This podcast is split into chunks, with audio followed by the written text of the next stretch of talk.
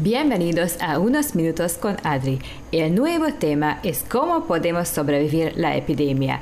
En cada podcast voy a hablar con diferentes personas de diferentes países para que hablemos sobre la situación actual, cómo tratar esta situación y cómo salir adelante. En el podcast anterior les comenté que hablaré con una persona que tuvo el virus, pero esta conversación todavía se hace esperar. Hoy hablaré con un cantante panameño, se llama Rodrigo, y hoy nos contará su historia y su opinión sobre la pandemia. Soy Adrián Balaj. Esto es Unos Minutos con Adri. Toco temas de interés sin tabús, hablando abierto de temas porque pienso que en el mundo de hoy poca gente dice lo que piensa realmente. Hablo de Panamá, mi país está a 10.000 kilómetros. Vivo aquí desde hace 10 años, pero soy húngara. Este tiempo me dio inspiración para hacer mi canal podcast. En Panamá me di cuenta que podemos vivir de un modo más abierto y más relajado, muy diferente que en Europa donde la gente es más seria y rígida. En mi canal todos los meses voy a compartir nuevas charlas sin tabús. En el podcast de hoy, Rodrigo hablará de por qué eligió la profesión de ser cantante y nos cantará un pedazo de una de sus canciones. Quédate con nosotros. Buenas tardes, Rodrigo. ¿Cómo estás?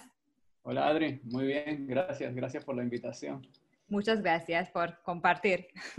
Siempre, siempre a la orden. Eres un cantante en Panamá y tienes una banda desde hace seis años. Se llama Mona Lisa y Rodrigo.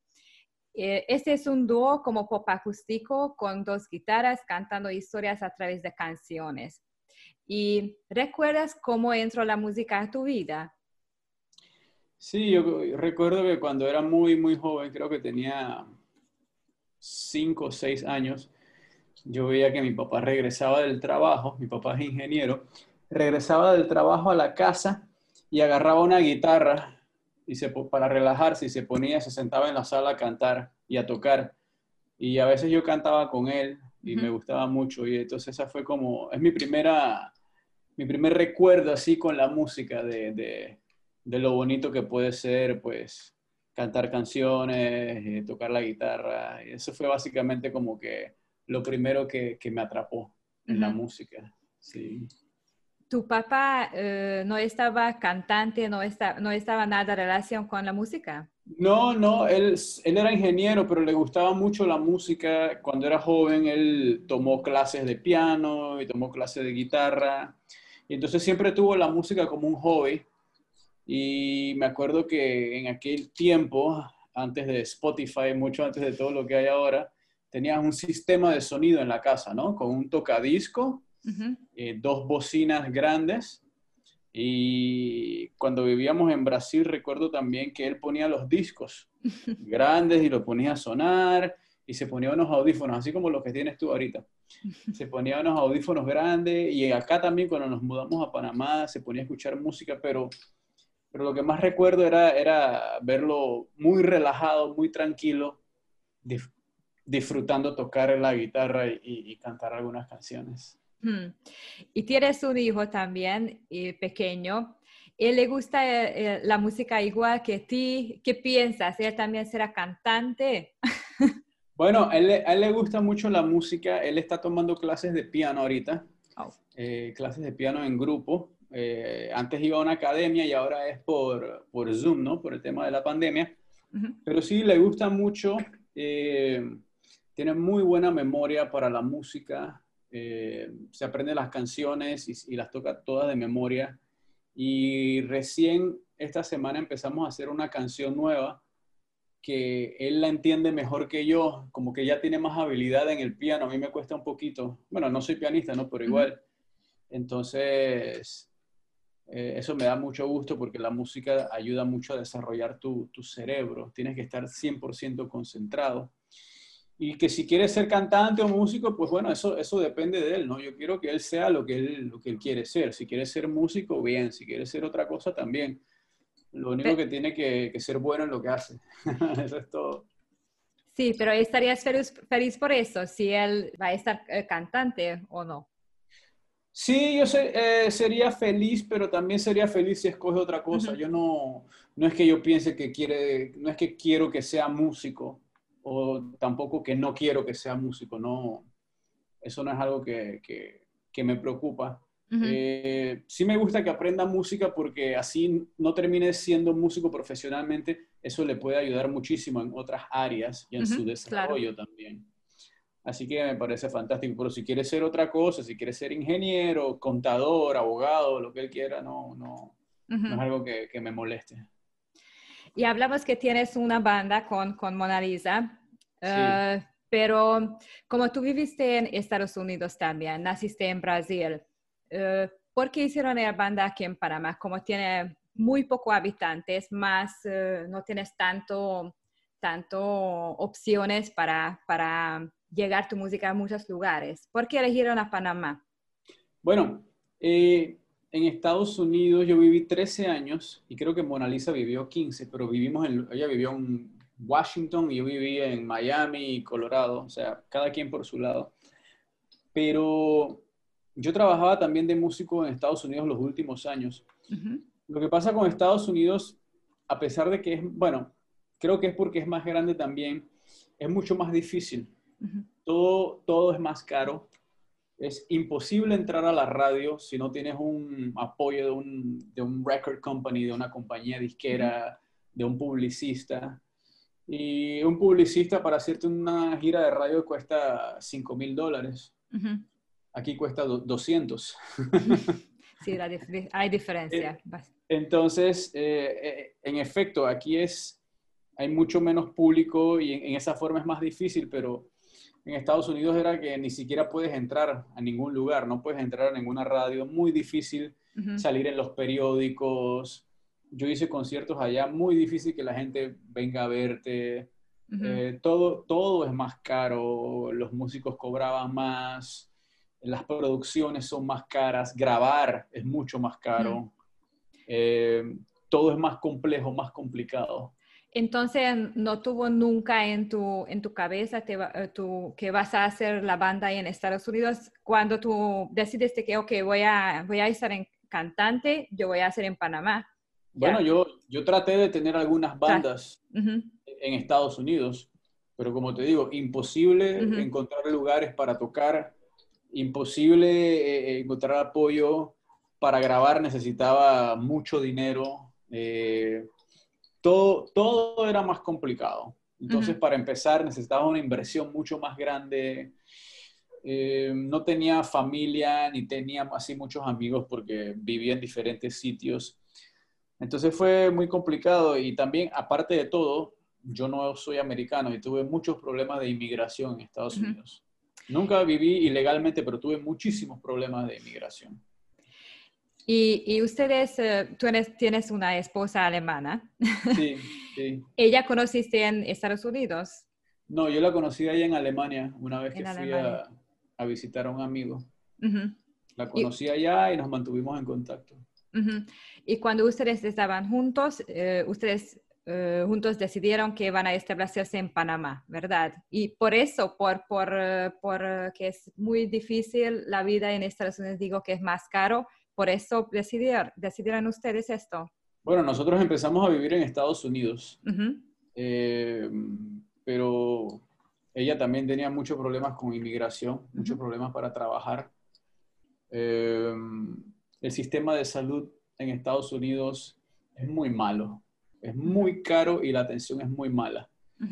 Eh, y yo después de 13 años de estar en ese sistema de salud, después de 13 años de vivir como inmigrante, después de 13 años de gastar muchísimo dinero en abogados por tema de migración y no lograr mucho eh, eh, y ver que todo, todo se veía muy difícil allá. Decidimos venir a Panamá. este, y lo de la banda fue algo, por suerte, fue algo de suerte, porque en ese mismo momento Mona Lisa se mudó sin planearlo eh, y dijimos, hagamos, un toque juntos y, creo que fueron 100, 150 personas esa primera vez, solo amigos, ¿no? Pero en Estados Unidos yo nunca llegué a, tener ni siquiera 50 personas eh, en, en, los eventos que hacía, entonces... ¿Y con Mona Lisa ya eh, conocieron ustedes? ¿Ya, ¿Ya conociste a Mona Lisa?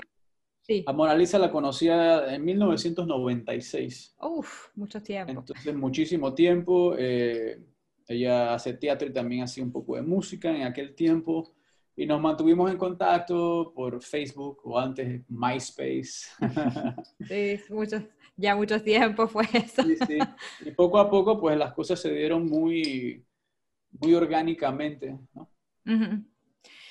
Y la música para ti es amor, totalmente. No, bueno, sí, amor y, los demás sentimientos también. Puede tratar de desamor o tristeza, odio, rabia, frustración, cualquier cosa que, puedas expresar o cualquier cosa que puedas hacer que otra persona sienta, ¿no? Eh, puedes poner que hacer que la otra persona se ponga muy feliz cuando escuche tu canción o de pronto recuerde algo, recuerde algo del pasado que le duela mucho y se sienta muy triste.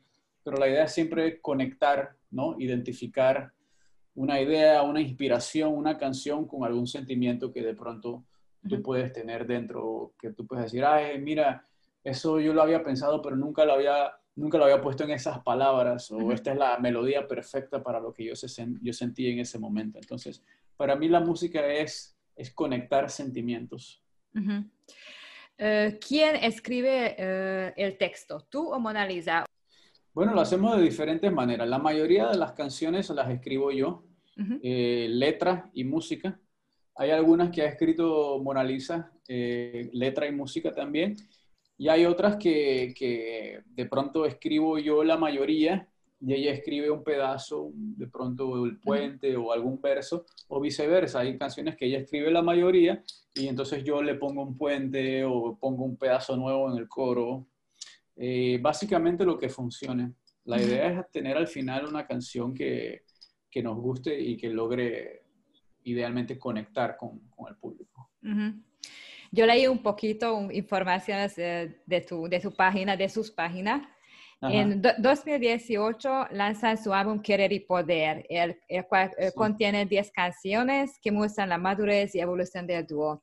Y en el 2019 también fueron seleccionados como representantes de Panamá para el Festival Internacional de la Canción en Punta del Este, Uruguay. Eh, ese, ese concierto en 2019, ¿cómo se sintieron ustedes? ¿Cómo, qué, qué era el más eh, bueno recuerdo de ese concierto? Bueno, fue, fue muy bonito. Yo creo que, que no hay un momento específico, sino fue la experiencia entera lo que queda como un, como un buen recuerdo. Primero, hicieron aquí en Hard Rock eh, Café una eliminatoria entre panameños y quedamos nosotros. Y en noviembre fuimos a, Uruguay, se hicieron dos conciertos en Montevideo, dos conciertos íntimos, y de ahí eh, nos fuimos a Punta del Este, y ahí fue pues el Festival de la Canción, eh, donde tocamos, eh, ensayamos, conocimos mucha gente, colegas, personas. Eh, bueno, conocimos también Uruguay, que nunca habíamos ido, Punta del Este. Y fue una experiencia muy bonita porque aprendimos mucho. fue la primera, bueno, no fue la primera vez que salíamos a tocar, pero fue el primer evento de, de peso, digamos así, o, de renombre, que era un evento grande que, que sí, que, que, fuimos a tocar. Fue un evento que llegó mucha prensa, eh, salió en la televisión de Uruguay y eh, no ganamos, pero, pero sí fue una experiencia muy, donde aprendimos mucho también, ¿no?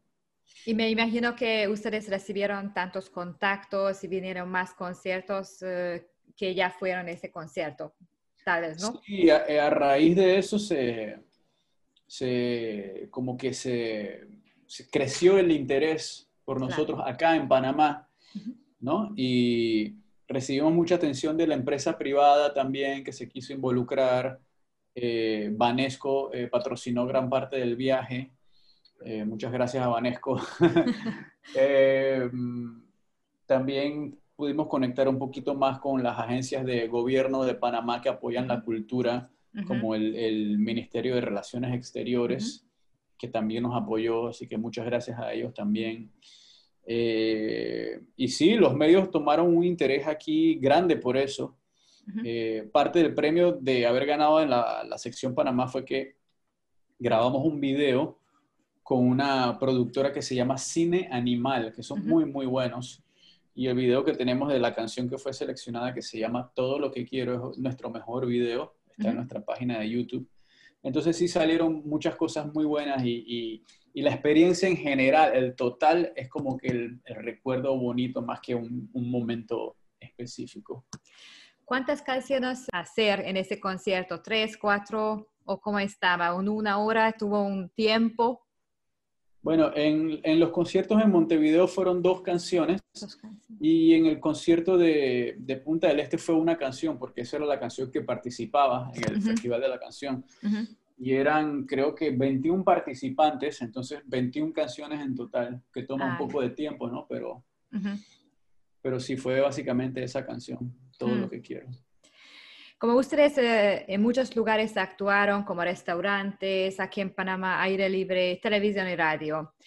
Pero en la televisión y radio es otra cosa porque no, no están los fans. Eh, pero ¿cuál es tu, cuál prefieres tú? ¿Más que que están en fans o televisión o radios? Prefiero que estén los fans. Porque puedes conectar con ellos. Claro, puedes conectar, sientes la energía que te están dando, eh, no solo con los aplausos, sino también con la mirada, a veces se mueven así, ¿sabes? Eh, eh, gritan cosas a veces también. Entonces, ese es justamente, volvemos al tema de la conexión con las canciones. Cuando están los fans ahí o los, nuestros, nuestros simpatizantes, nuestros amigos, es muy, muy directa la conexión, ¿sabes? Es es un intercambio de, de, energía. Pero cuando estamos en televisión o cuando no hay público, pues no, es, no es, lo mismo. Pero, ok, sí, pero funciona porque puede llegar más, más lugares, ¿no? sí, eso es básicamente un medio de difusión más grande, ¿no? Pero en términos de, de cómo nos sentimos, pues siempre mejor cuando hay, cuando hay un público. El 25 de marzo, cuando empezó la cuarentena aquí en Panamá, ustedes dieron un concierto en el CER TV. En el programa, yo, yo, yo sé bien que Mi Cultura en Casa Panamá, ¿verdad? Sí.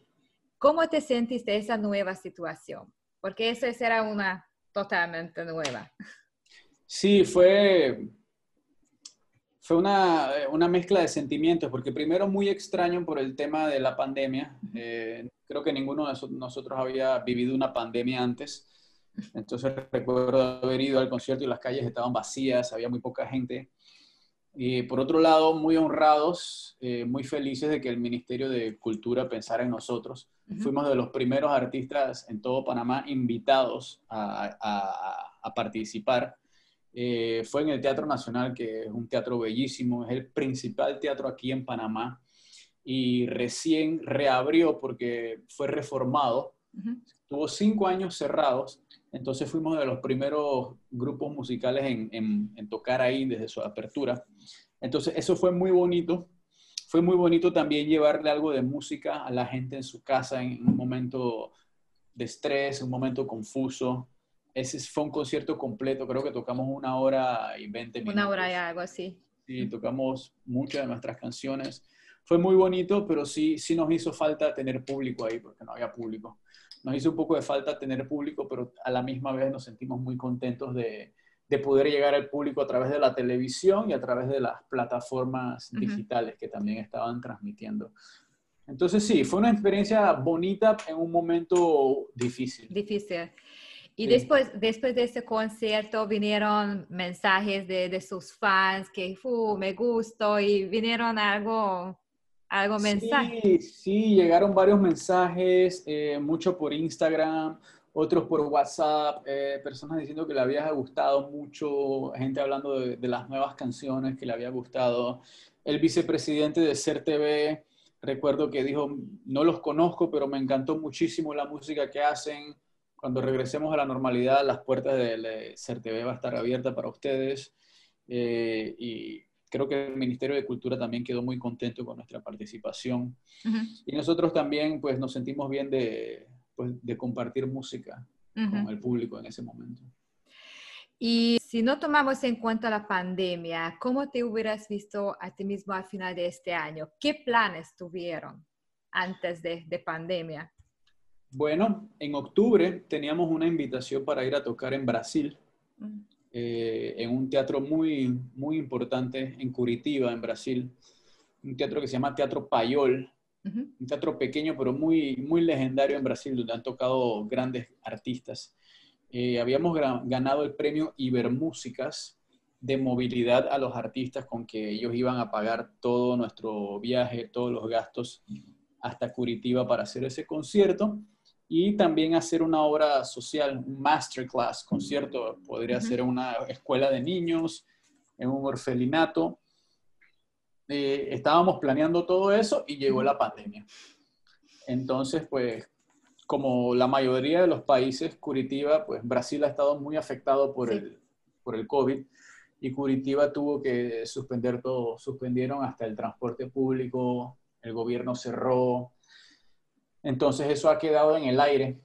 Eh, me imagino que... ¿Qué dijeron?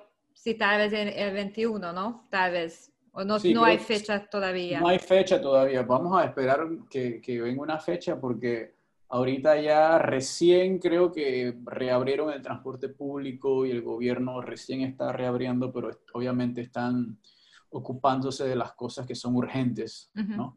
Entonces los temas de cultura y demás, pues creo que lo retomarán un poco después. Pero sí, eh, para responder tu pregunta, íbamos a ir a, tocar a Brasil, en Curitiba, de pronto en São Paulo también se estaba planeando algo, pero llegó la pandemia y pues acá estamos. Sí. ¿Y qué hiciste durante la cuarentena? ¿Hiciste nuevas canciones o cómo ocuparte? Bueno, he escrito muchas canciones, creo que desde que empezó la cuarentena hasta ahora he escrito unas 20 canciones eh, nuevas.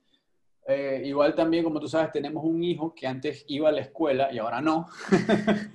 y entonces alguien, alguien, tiene que cuidarlo, ¿no? Entonces, si no lo estoy cuidando yo, le está cuidando Irina, que es mi esposa. Eh, entonces, también eso demanda mucho tiempo. Tratar de, de, de, pasar tiempo con él. yo practico piano con él todos los días. Irina le enseña cómo escribir letras. Entonces, eh, un poco de eso y, tratando de, tener mucha paciencia con, todo esto. Bastante paciencia, porque, porque me imagino que mucha gente ahora que han escuchado a nosotros, aquí en Panamá, eh, hicieron un, toque de queda total desde, desde, desde 25 de marzo y 85 de la economía paró, eh, ya hicieron como 8 mil tests, eh, ya tenemos 8 mil tests positivos, casi 2 mil personas fallecidas, eso los, los eh, detalles lo que tenemos. Y ahora cada día hacen como 2, 5 mil pruebas de COVID, pero hasta ahora eran 30 porcentajes positivas. Desde esa semana ya empezaron a levantar la cuarentena, ¿no? Un poco. Poco. Eh, ¿Qué es tu opinión sobre, sobre el trabajo de gobierno, lo que hicieron aquí, las medidas, lo que, lo que hicieron ellos? Bueno, lo que pasa con, con el gobierno, que creo que molesta, me molesta a mí y le molesta a la mayor parte de la ciudadanía, es que muchos funcionarios del gobierno no siguen las reglas que ellos mismos dictan. ¿sí? Entonces, tenemos el caso del alcalde que estaba en la playa en un fin de semana de cuarentena total. Sí. Y que llegó la policía y creo que le, dio, le dio una multa de unos dólares, no sé si fueron 200 o 5 mil, pero el alcalde es un hombre muy adinerado, con mucho dinero, entonces eso para él es igual a nada. El fin de semana pasado, otro miembro del gobierno eh, hizo una fiesta en su casa y usó carros oficiales del gobierno para transportar personas en medio de la pandemia, ¿no? Llegó la policía y no entró a la casa porque el hombre era de gobierno.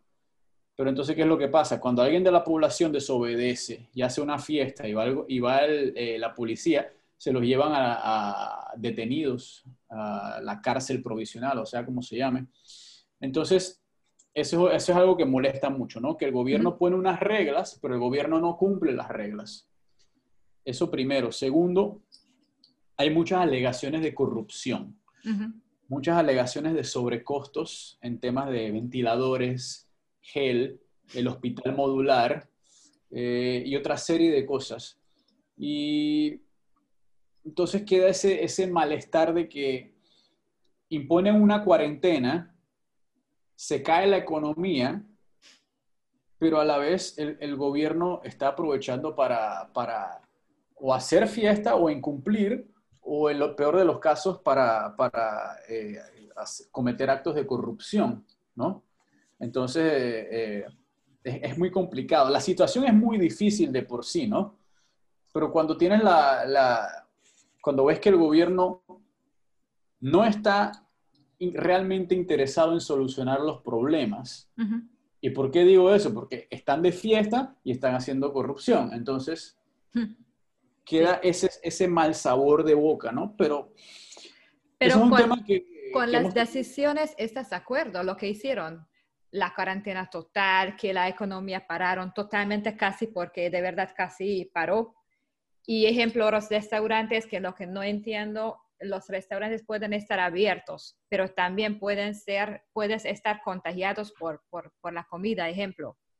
Porque no, no, entonces por eso mi pregunta es que, ¿estás de acuerdo sus medidas, lo que hicieron?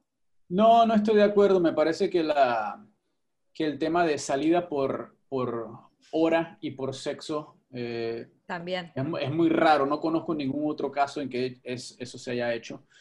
Eh, los casos siguieron subiendo, me imagino que si no hubiera habido cuarentena, los casos hubieran explotado, pero me parece que no se ha manejado bien.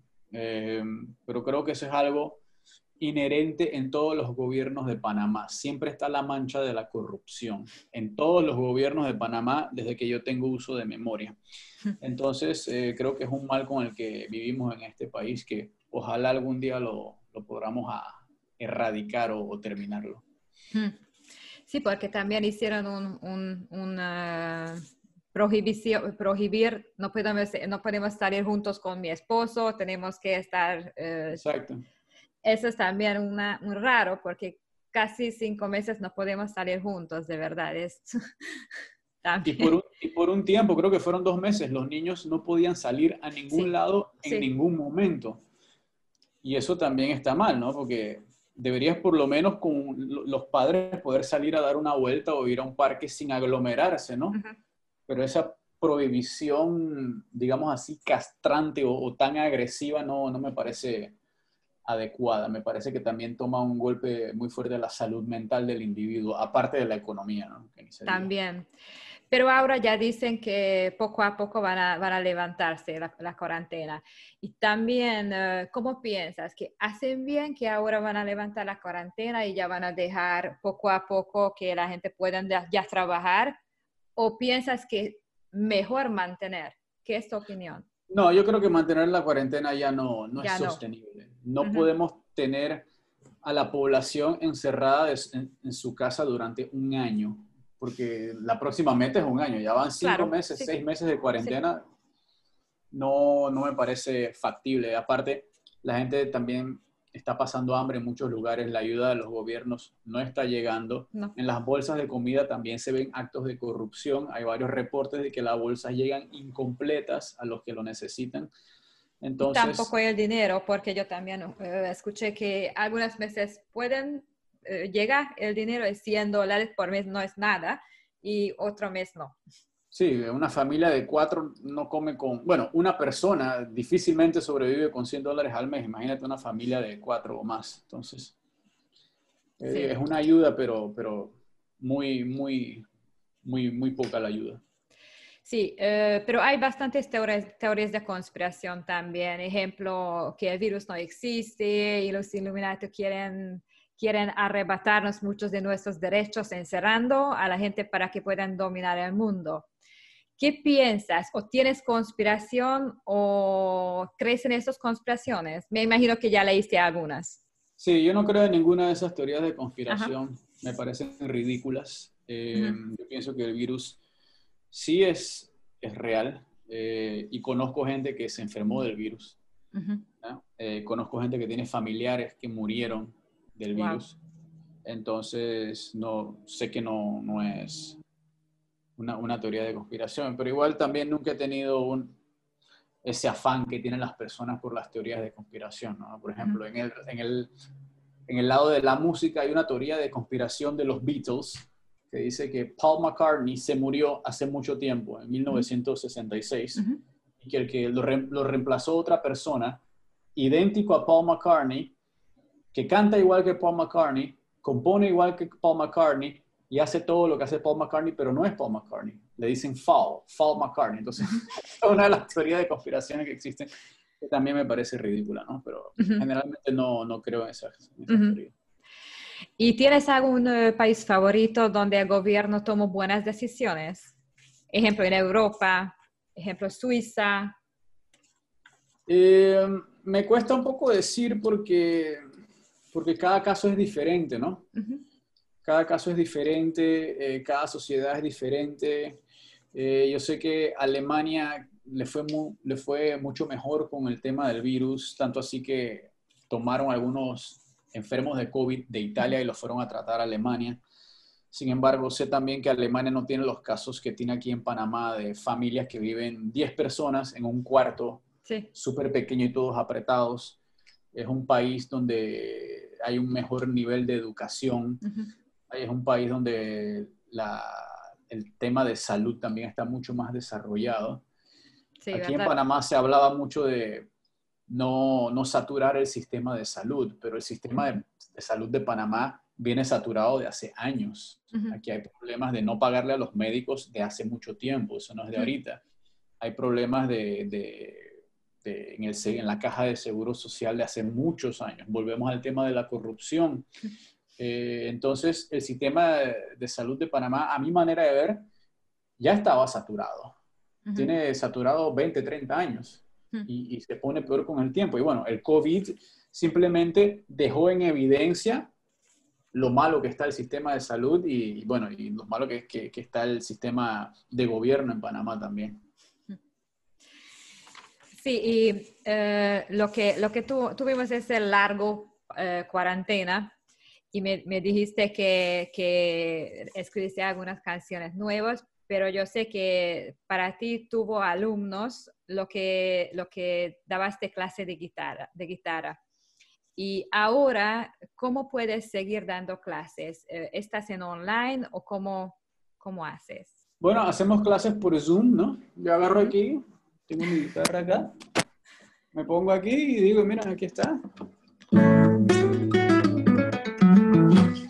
Claro, ¿no? Eh, no es lo mismo que dar clase en persona, eh, es un poco más, más difícil, eh, pero sí se puede hacer. Recientemente, como hablamos sobre tus planes, pero ahora, ¿cómo ves el futuro de vida en Panamá y tu vida como cantante? Bueno, ahora mismo es una gran pregunta y creo que nadie tiene la, la respuesta porque nadie sabe lo que va a pasar. Sabemos que que los próximos meses son complicados, van a ser difíciles, pero no sabemos qué tan difícil va a ser o cuánto tiempo va a durar. No sabemos eh, en qué condición va a estar el tema de cultura cuando regresemos. ¿Va, va a haber conciertos o, se acabó por un tiempo? Y si se acabó, ¿cuándo, ¿cuándo reinicia? Y si reinicia, cuando, cuando reinicie, ¿cómo va a ser? ¿Sabes? Entonces hay muchas preguntas ahorita eh, pocas respuestas. Eh, yo sí sé que la música no se va a acabar nunca, eso siempre va a existir. la única pregunta es, ¿qué tanto vamos a poder eh, llevar esa música al público? Tal vez viene una vida online. ¿Piensas esto? Sí, yo creo que eso ya está pasando, pero hay algo que, ¿Qué pasa con la música en vivo que nunca va a poder ser reemplazado por una experiencia online? Es un poquito como, es un poquito como sexo, ¿me entiendes? Puedes hacer sexo online. Claro.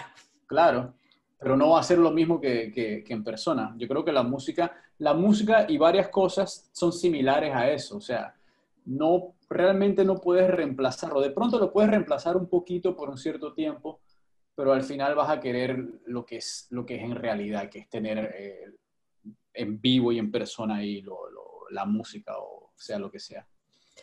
¿Estás preocupada por el futuro? No, no estoy, no estoy preocupado. Eh, estoy, estoy tranquilo. No sé por qué, pero... Buena pregunta, ¿por qué no? porque, no sé por qué no estoy preocupado. Eh, yo creo que todas las cosas en esta vida son cíclicas. No puedes estar arriba todo el tiempo. Si estás arriba, vas a estar abajo. Y después de estar abajo, eso va a cambiar. Puede ser que bajes más o puede ser que suba, pero la única constante en la vida es el cambio. Entonces. Eso sí. ¿Estudiaste algo positivo o algo lo que puedes llevar en, el, futuro eh, durante la pandemia? Algo lo que es nuevo. Sí, yo creo que... Paciencia. Eh, no son, bueno, paciencia, sí, y también aprender a, valorar las cosas y no tomarlas por sentado, ¿no? O sea, antes te ibas y te sentabas y te tomabas un café y listo, ¿no? Pero creo que ahora, especialmente cuando termina la pandemia, vamos a valorar eso un poquito más, valorar de pronto la vida un poquito más, valorar tener trabajo eh, un poco más, ¿no? y que creo que eran cosas que antes simplemente las tomábamos por sentado, ah, ahí está, ya listo, ¿no? Creo que de pronto vamos a sentir las cosas banales, las cosas cotidianas un poquito más, que son un poquito más especiales, por lo menos al, principio, ¿no? Cuando volvamos un poco a la, a la normalidad, digamos. Hmm. Piensas que viene una nueva normalidad, ¿no? No sé si viene una nueva normalidad. Eh, tampoco sé si lo que había antes era normal. No, tampoco, no, no, es verdad.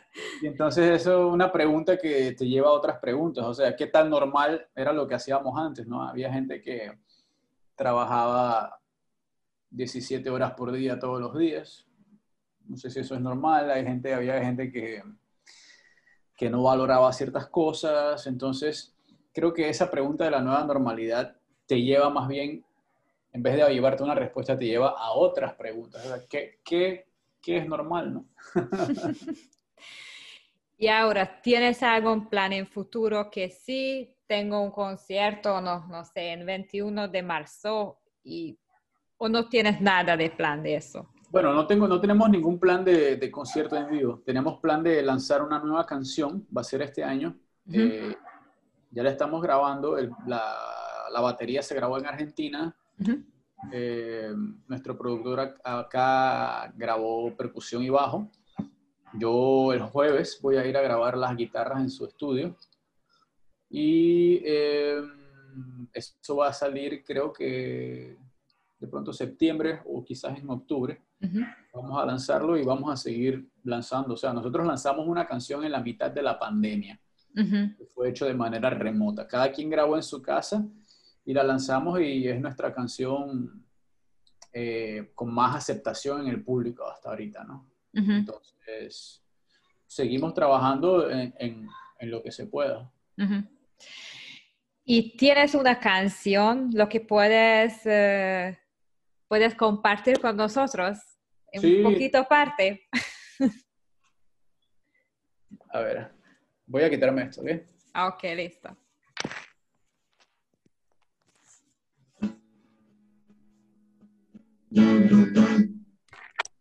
¿Quieres que toque un pedacito de una canción? Un pedacito, un pedacito positivo.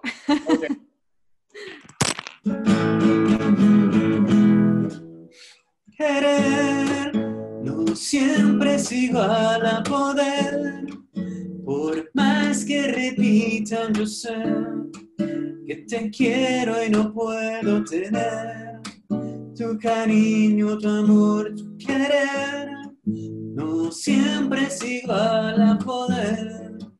Por más que repita, yo sé que te quiero y no puedo tener tu cariño, tu amor. Gracias, gracias. Gracias. Muy bonita, me gusta. Gracias, Adri. Gracias, Rodrigo. Gracias por tu, por tu tiempo y que participaste en mi, en mi canal. Muchas gracias. A ti también, muchas gracias por la invitación. Ha sido un placer charlar contigo y, y bueno, cualquier cosa siempre estamos a las órdenes acá, ¿ok? Ok, gracias. Espero que les haya gustado el podcast de hoy con Rodrigo. Gracias a él por su tiempo. Si quieren escuchar la música de Rodrigo, pueden encontrarlo en la página de monalisa y rodrigo.com.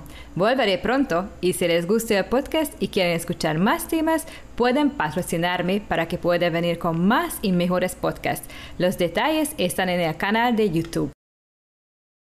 Si les gusta el programa, suscríbanse a mi canal de Spotify, Google o Apple Podcast o en lo que me escuchan ahora. Pueden seguirme en Facebook, Instagram, el nombre es Unos Minutos con Adri. Pueden encontrarme en YouTube también, donde tengo varias fotos y videos sobre el programa y Panamá. Si quieren escuchar más historias sin tabús, buscan el nombre Unos Minutos con Adri en blogspot.com. Ahí están todos los podcasts conmigo. Era Adrián.